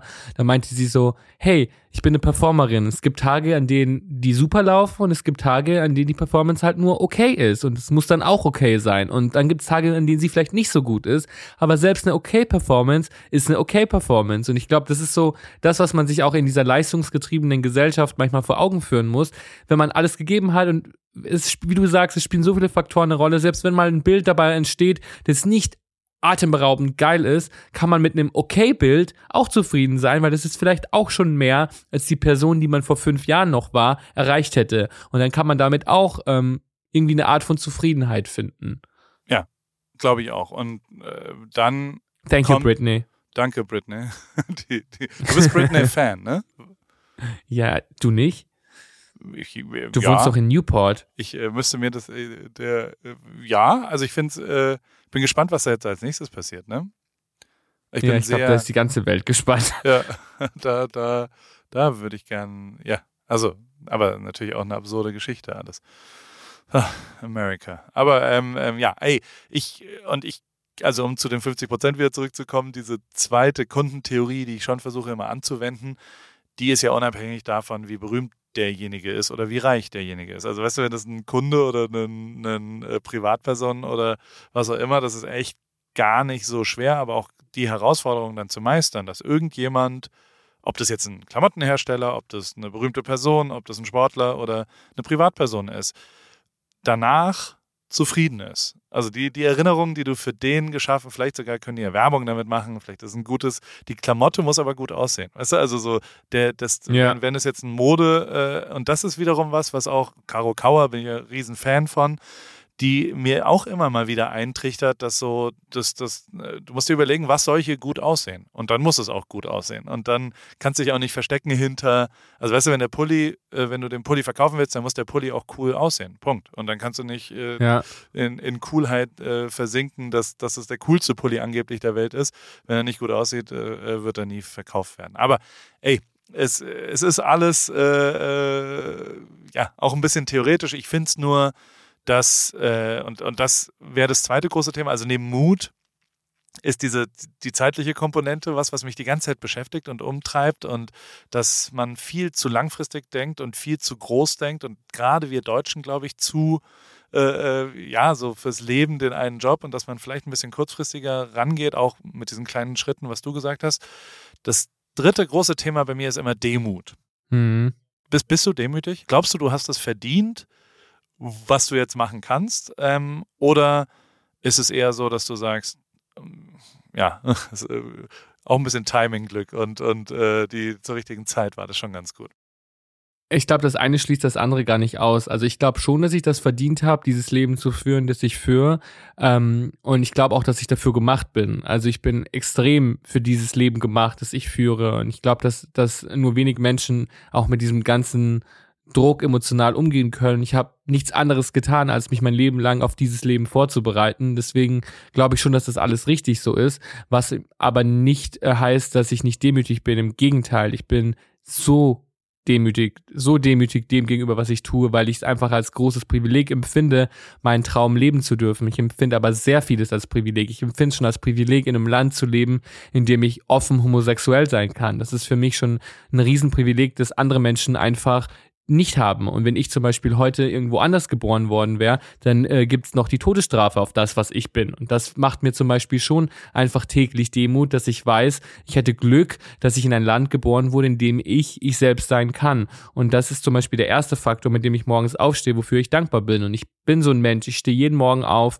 und ähm, visualisiere Dinge, die ich gut finde, mache Dankbarkeitsübungen, so esoterisch sich das auch anhören mag. Ich ähm, bete mir jeden Tag Dinge vor, für die ich dankbar bin, Menschen, für die ich dankbar bin. Und ich bin auch so ein Mensch, ich spreche das auch aus. Also ich sage allen Leuten, wie dankbar ich für, für das bin, was sie für mich tun. Ich sage meiner Mutter jedes Mal, wie dankbar ich bin, dass sie mir irgendwas kocht oder dass sie irgendwie mir zur Seite steht, weil ich das alles gar nicht als selbstverständlich wahrnehme. Und irgendwie finde ich so, ähm, das macht auch Spaß. Es macht auch Spaß, Dankbarkeit zu üben, weil dir geht's im Laufe des Tages so viel besser, wenn du dir äh, Dinge vor Augen führst. Ich habe vorhin auf Instagram habe ich ähm, äh, eine Story geguckt von Ann-Kathrin Götze und die hat so ein Q&A gemacht und dann wurde die gefragt, was machst du an Tagen, an denen es dir schlecht geht? Und sie meinte, äh, meine äh, Count Your Blessings und das kann ich voll nachvollziehen. So, wenn du dir den ganzen Tag vor Augen führst, was für tolle Dinge du hast und wie gut es dir geht, dann übt dich das sehr in, in Demut. Also zum Beispiel, das Wetter ist scheiße, aber hey, guck mal, ich bin in einem Haus, es ist trocken und äh, ähm, meine Haare sehen voll geil aus, weil ich bin nicht draußen, wo es gerade regnet und die Luftfeuchtigkeit auf 100% ist und ich kann jetzt äh, äh, hier sitzen und den ganzen, den ganzen Tag mit Dingen verbringen, die ich vielleicht nicht genießen könnte, wenn draußen die Sonne scheinen würde. Und ich glaube, ähm, jeder Mensch kann so viel Dankbarkeit in einem einzigen Tag finden. Nur uns wird manchmal beigebracht, dass man die negativen Dinge eher dass man denen mehr Aufmerksamkeit gibt. Und ich versuche mir das ganz aktiv abzutrainieren. Also zum Beispiel auch, wenn mal was daneben geht, dann denke ich mir so, ja, ich nehme mir Zeit dafür, das auch anzunehmen, bin auch traurig, wütend oder verletzt darüber, aber dann versuche ich meine Aufmerksamkeit schnell wieder einem Projekt zu widmen, ähm, das mir ein positives Gefühl gibt, weil nur so, glaube ich, kommt man dann auch irgendwie voran. Auf jeden Fall. Wie wie gestehst du dir Fehler schnell ein? Ähm, es kommt drauf an. Also ich bin eine sehr reflektierende Person und ähm, ähm, wenn es zum Beispiel was Zwischenmenschliches ist, dann äh, absolut sofort. Also wenn man, wenn man zum Beispiel die Gefühle von jemandem verletzt hat oder in einem Freundeskreis oder so jemanden verletzt hat, dann, äh, dann muss man sich keinen Fehler eingestehen. Wenn die andere Person verletzt war von dem, was du getan hast, dann ähm, hättest du es besser machen können, wenn es jemand ist, der dir nahe steht. Und da bin ich dann schon sehr, sehr äh, ähm, reflektierend. Äh, bei manchen Dingen braucht man vielleicht ein bisschen mehr Zeit und ein bisschen mehr Abstand zu einer Situation, um zu sagen, hey, stimmt, irgendwie würde ich das heute anders machen. Ähm, und das ist aber auch in Ordnung. Also ich finde, das ist auch in Ordnung, wenn man manchmal seine Zeit braucht, um sich einen Fehler einzugestehen. Vor allem, wenn man gar niemanden damit verletzt hat, sondern eigentlich nur sich selber vielleicht im Weg stand oder so. Ich habe ähm, Du? Äh, ja, Kannst du dir selber schnell Fehler eingestehen? Ja, total. Also ich habe ich hab zwei großartige Features. Das eine ist, ich bin, glaube ich, nicht Deine Jawline? Sch schlau. ich bin, äh, ich bin nicht schlau genug, um da lang genug, also ich vergesse Niederlagen sehr, sehr schnell. Also so, wenn was nicht funktioniert hat oder ich blöde Ideen oder schlechten Kram gemacht habe, dann vergesse ich das. Und dann, also dann ist das, das ist mir jetzt echt ein paar Mal passiert, dass so, ich weiß, irgendwo war da was, auch wenn ich Leute, du siehst ja alle Menschen immer zwei, dreimal und, und Karma ist ja dann eine Bitch, wenn du eine Bitch warst. Ja. ähm, äh, Toller Spruch, von wem hast du den? von meinem guten Freund Ricardo ähm, und die und äh, tatsächlich passiert mir das natürlich auch. Also so, ich habe äh, von Thilo Mischke, de, mit dem, den ich sehr verehre, wo ich Riesenfan von dem bin, ähm, der aber mal irgendwas betreut hat, eine Fotoproduktion, wo wir Fotos von Martin, wo ich absolut unterirdisch performt habe. Also so, und zwar okay. nicht nur schlechte Fotos, sondern auch äh, echt ein Arschloch war, weil ich irgendwie in einem komischen Modus war und bla. Und den sieht man dann nochmal. Und da habe ich so gemerkt, ich weiß gar nicht mehr richtig, was da war.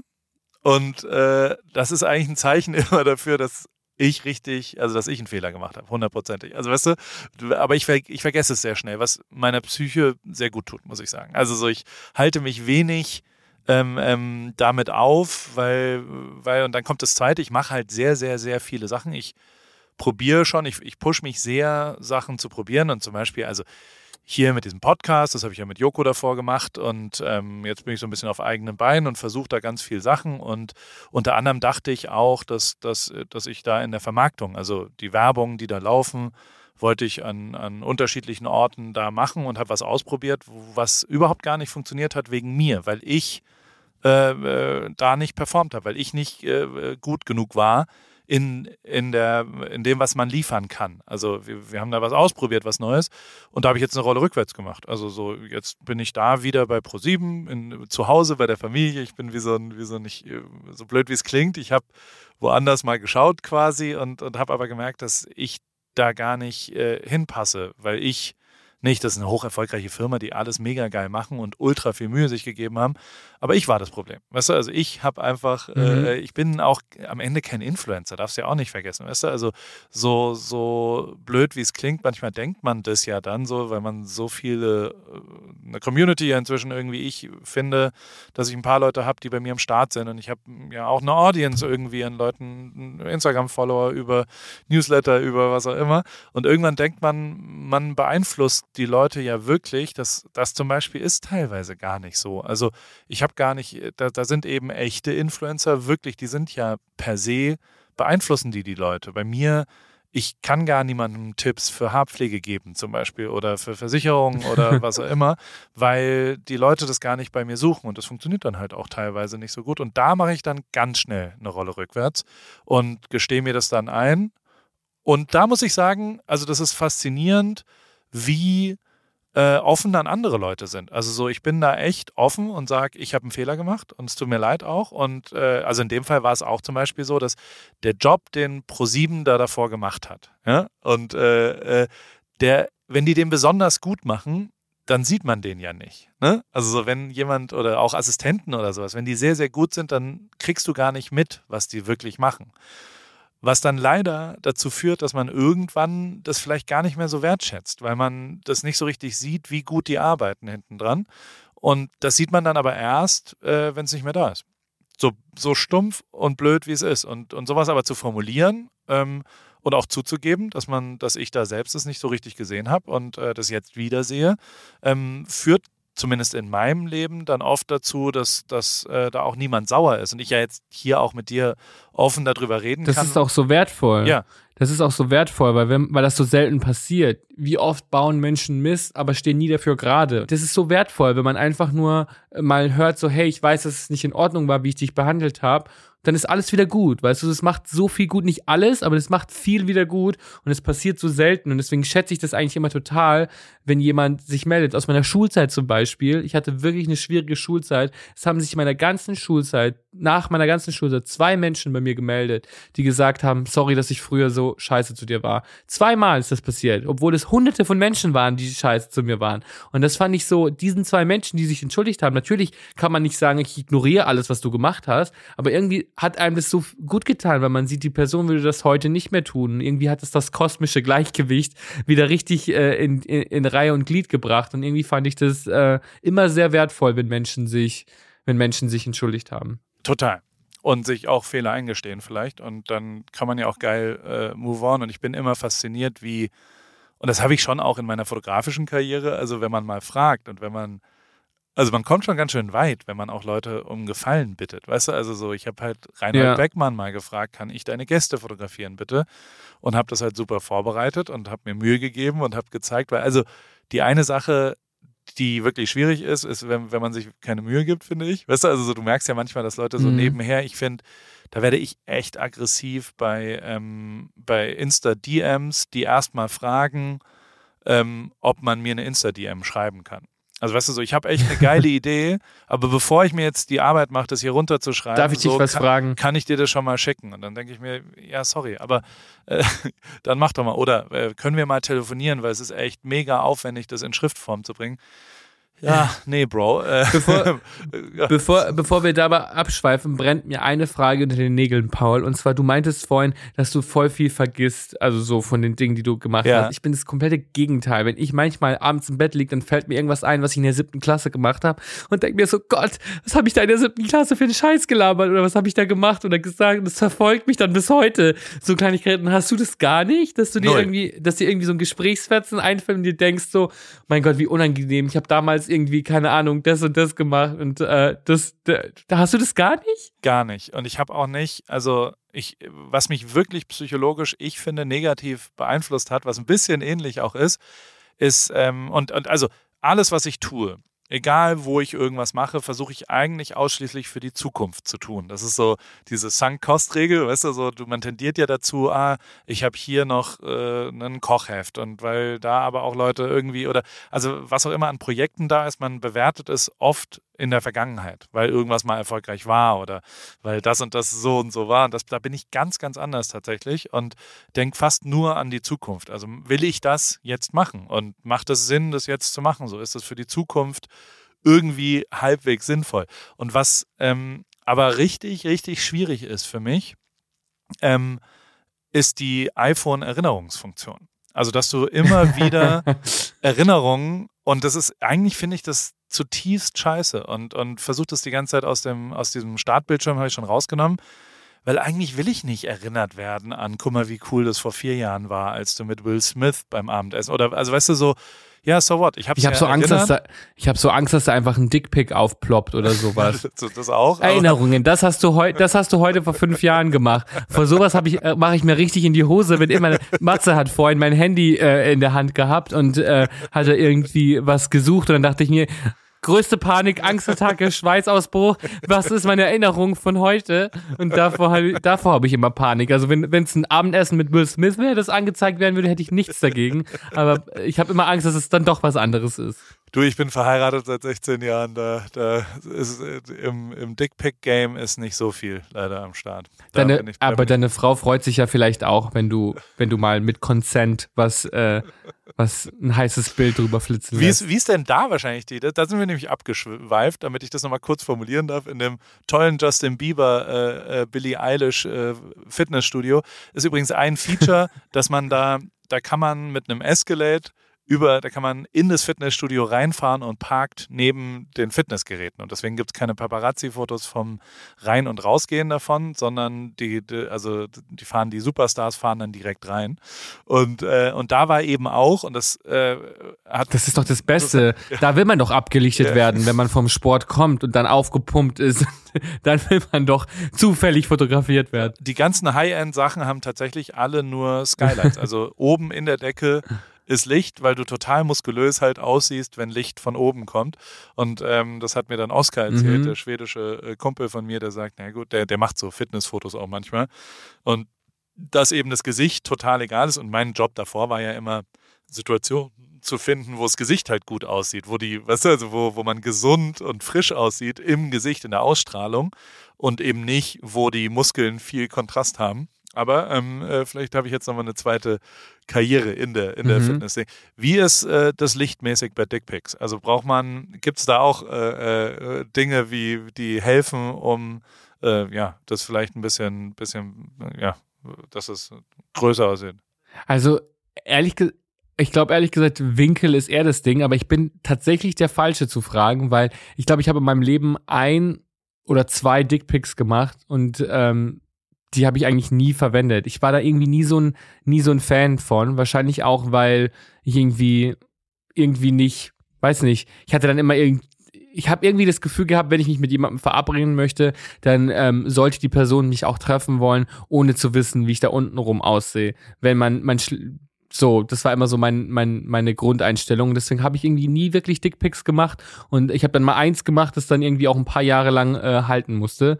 Aber ich glaube tatsächlich, ähm, ich finde da, ich finde, die sollten zum Beispiel, also die sollten nicht so künstlerisch inszeniert werden in dem Sinne, dass man da großartig äh, irgendwie äh, ähm, mit Filtern arbeitet oder Lichtern, weil man da ist man ja froh, wenn man einfach sieht, wie die Person ist. Aber ich, ich Ja, appreciate da schon sagen. Humor. Also ich glaube, man kann da auch so ein bisschen was Lustiges mitmachen und kann sagen, wenn man jemanden, also wenn man jemanden schon sowas schickt, mit Ja. Consent natürlich, also mit Einverständnis der Person, dann ähm, kann man sich auch ein bisschen Mühe geben und ich finde dann weniger Filter und weniger gutes Licht, sondern mehr, halt ihn doch mal neben irgendwas äh, Witziges oder so. Hier steht gerade, also es ist witzig, wenn ich das sage, gucke ich gerade auf sowas und zwar Ja. auf, äh, ähm, ich bin hier bei Matze im Studio und hier steht ein Hotel Matze Vogelhäuschen und dann dachte ich mir, das wäre doch eine gute Location für so ein für so ein Penisbild. Dann könnte man den Penis in das Haus gehen lassen oder den Penis aus dem Fenster gucken lassen. Es hat ein Seitenfenster und das würde ich tatsächlich appreciaten, diese Art von Dickpic. Da bin ich äh, 100% bei dir. Paul, das wäre doch mal eine äh, Idee für ein Bildband, oder nicht? Wahrscheinlich, oder? So, so, wenn man so, muss man auch ein bisschen artsy werden, da muss man äh, äh, auch mit Flash, weißt du, also dass es so ein bisschen Terry Richardson-mäßig quasi ein bisschen äh, aufgeblitzt ist, aber naja, dann ist es so.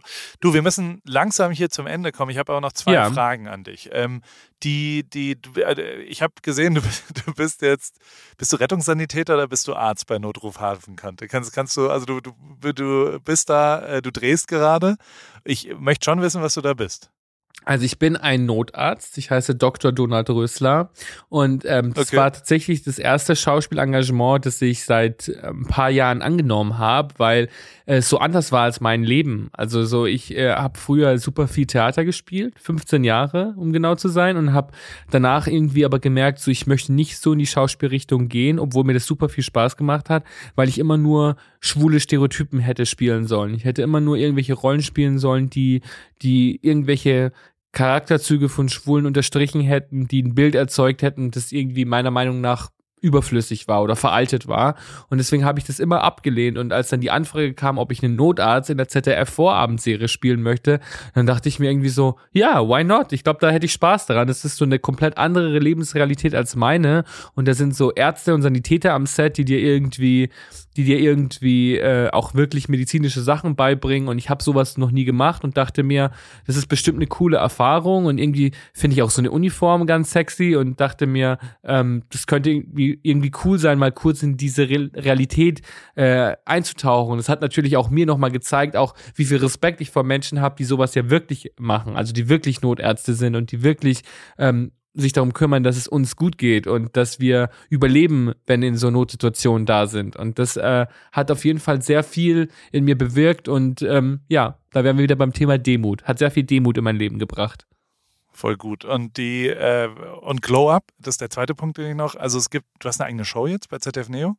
Genau, äh, die kommt äh, äh, diesen Herbst, äh, Glow Up äh, heißt sie. Das kennt vielleicht, ähm, das kennt man vielleicht aus äh, Großbritannien, da gab's das auch. Das ist eine Castingshow für Make-up-Artists und für Menschen, die Make-up-affin sind. Und darauf freue ich mich riesig, weil ich das Gefühl habe, gerade in Deutschland wird das Thema Make-up oft belächelt und die Leute denken immer, dass äh, Menschen, die sich schminken oder die andere schminken, dass es was Oberflächliches sei und ähm, verstehen gar nicht, wie viel Selbstverwirklichung, Ausdruck, Talent und künstlerisches äh, Geschehen damit einfließt. Und da habe ich richtig Bock drauf, äh, die Talente kennenzulernen und auch Deutschland zu zeigen, hey, wir haben selber auch super viele Talente. Also gerade in Deutschland gibt es so viele talentierte junge Menschen. Wenn man mal so einen Blick wirft, äh, was die Leute so ins Internet stellen, was für Bilder von Make-ups die ins Internet stellen, das ist so beeindruckend. Und ich hoffe sehr, dass wir gerade auch dem ZDF-Neo-Publikum ähm, vielleicht so ein bisschen ein Guckloch ermöglichen in eine Welt, in der sie vielleicht nicht immer stattfinden. Und ich würde mich da freuen, wenn da eine großartige bunte Brücke entsteht, die eben zeigt, ähm, wie, wie, wie viel hinter Menschen steckt, die eben äh, Make-up als Leidenschaft haben. Und darauf freue ich mich sehr. Mega, ich schaue es mir auf jeden Fall an und hier in äh, beide meine Kids, also die Mädels, schauen das sehr, sehr viel, das Original aus, aus England. Mega ja, Show, finde ich tatsächlich. Das kann ich mir gut vorstellen kann ich unterschreiben, was, was du da sagst. Wann kommst Dürfen du die dich manchmal schminken? Dürfen dich ja. die, äh, deine, deine Mädels auch manchmal schminken? Absolut. Wollen die auch dann. Und vor allem. was steht dir besonders gut? Äh, ich, äh, es driftet dann schon auch manchmal in, in so Smoky Eyes, hatte ich schon mal letztens. Das war ganz gut. Dann, dann, also per se ist es schon so, wenn der Bart mal gepflegt ist, das reicht ja schon als absolute, weil Make-up. Da, da, da, greift dann die, äh, die Umgebungsschönheit, dass ich halt normalerweise so kloschar ungepflegt mäßig aussehe, dass dann ganz schon, das ist, oh, das, ja so, das sieht ja so, und gestern Abend hatte ich zum ersten Mal ein Hemd an, seit, glaube ich, zehn Jahren oder sowas. Und, aber Echt? Ich, ich habe mich ganz gut gefühlt dabei, muss ich sagen. Also ich habe mich, äh, ja, naja, zehn Jahre nicht, vier Jahre, fünf Jahre, drei, vier. In der Formel 1 musste ich manchmal bei Abendveranstaltungen, aber auch da habe ich einfach schwarze, lange äh, Longarm-Shirts und so, da war ich ja auch immer. Also, ich glaube, auf irgendeiner Gala brauchte ich mal. Bei Nico Rosbergs Gala-Gewinn in Wien, also da, wo der den Titel gewonnen hat, da musste ich ein Smoking das letzte Mal anziehen, glaube ich. Und das ist 2016 gewesen. Das ist crazy. Also äh, ist nicht existent bei mir, eigentlich ein, ein Hemd anzuziehen. Aber ey, Aber ähm, Smoky Eyes dafür haben. So Smoky lieben wir das. Äh, hätte ich gern. Und, und die äh, eine einzige Sache fällt mir gerade ein, was ich wirklich abgefahren fand. Also Jared Leto. Mhm. Ihr kennt euch wirklich oder kennt ihr euch nicht? Das ist mir nicht ganz klar, weil also abgefahren aus, aus und, und das will ich vorab äh, kurz sagen, damit du mir einmal dann erzählen kannst, wie es wirklich war. Ich, äh, der war für eine Filmpremiere in Berlin und hat quasi ähm, dort seinen neuen Film gelauncht und hat dann schon ist ja schon auch unsere Branche, dann lädt man ja äh, Menschen mit Einfluss ein in, nach Berlin zu einer äh, Premiere und will auch, dass die darüber posten und dass die darüber berichten. Ne? Also so die, die, die äh, sollen ja auch, äh, guck mal, jetzt gibt es hier einen neuen, neuen Film. Und was ich faszinierend fand, war, dass der, der hat ja mit jedem dann ein Foto gemacht auf dem roten Teppich vor dieser Interviewrückwand, würde ich sagen. Der hat mhm. aber auch wirklich fast alle Fotos bei sich gepostet. Also selbst mhm. irgendein Union Berlin Fußballspieler mit einem Trikot, den der nicht kennen kann. Also sorry, das, also aus meiner Wahrnehmung, postet er dann bei sich auf dem Account. Und erst, erst hatte ich es nämlich mit dir gesehen, wo ich so schon, und no offense, ich, äh, äh das, das fand ich dann so, oh krass, die kennen sich, weil er das ja gepostet hat, von dir zusammen das Foto. Und ich so dachte, mhm. krass, das, das war jetzt einfach halt irgendwie, es ist ja eine überraschende Connect Connection in der ersten Sekunde, für mich zumindest, weißt du. Dann, und damit will ich es nicht schlechter machen, deswegen will ich jetzt einmal wissen, was die echte Geschichte ist, weil du ja wirklich dann auch noch diese, diese History, also so, die, wie geil das, das war, diese drei, drei Fotos zu sehen und so weiter.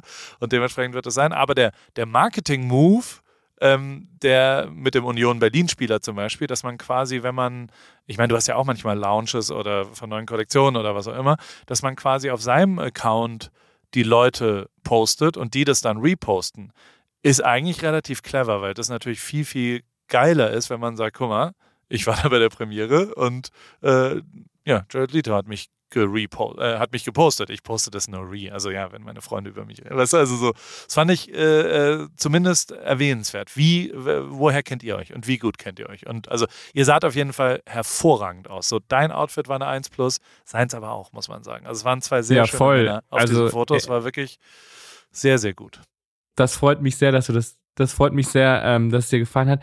Also Jared, ich, ich würde nicht sagen, dass wir uns kennen. Also wir sind uns schon öfter begegnet ähm, äh, auf verschiedenen zu verschiedenen Gelegenheiten und wurden da einfach auch, jetzt zum Beispiel auch bei dieser Filmpremiere, wurden einfach nebeneinander gestellt und ein Bild gemacht. Wir haben uns kurz wirklich kurz unterhalten und ähm, und das war's und ich war selber total überrascht, dass dieses Bild zum Beispiel dann auch super krass durch die Medien gegangen ist und irgendwie der Aufhänger in jeder in jeder in jedem Magazin im Fernsehen war, äh, weil das so ein kurzer Moment war, aber es war irgendwie verrückt und es war auch irgendwie schön.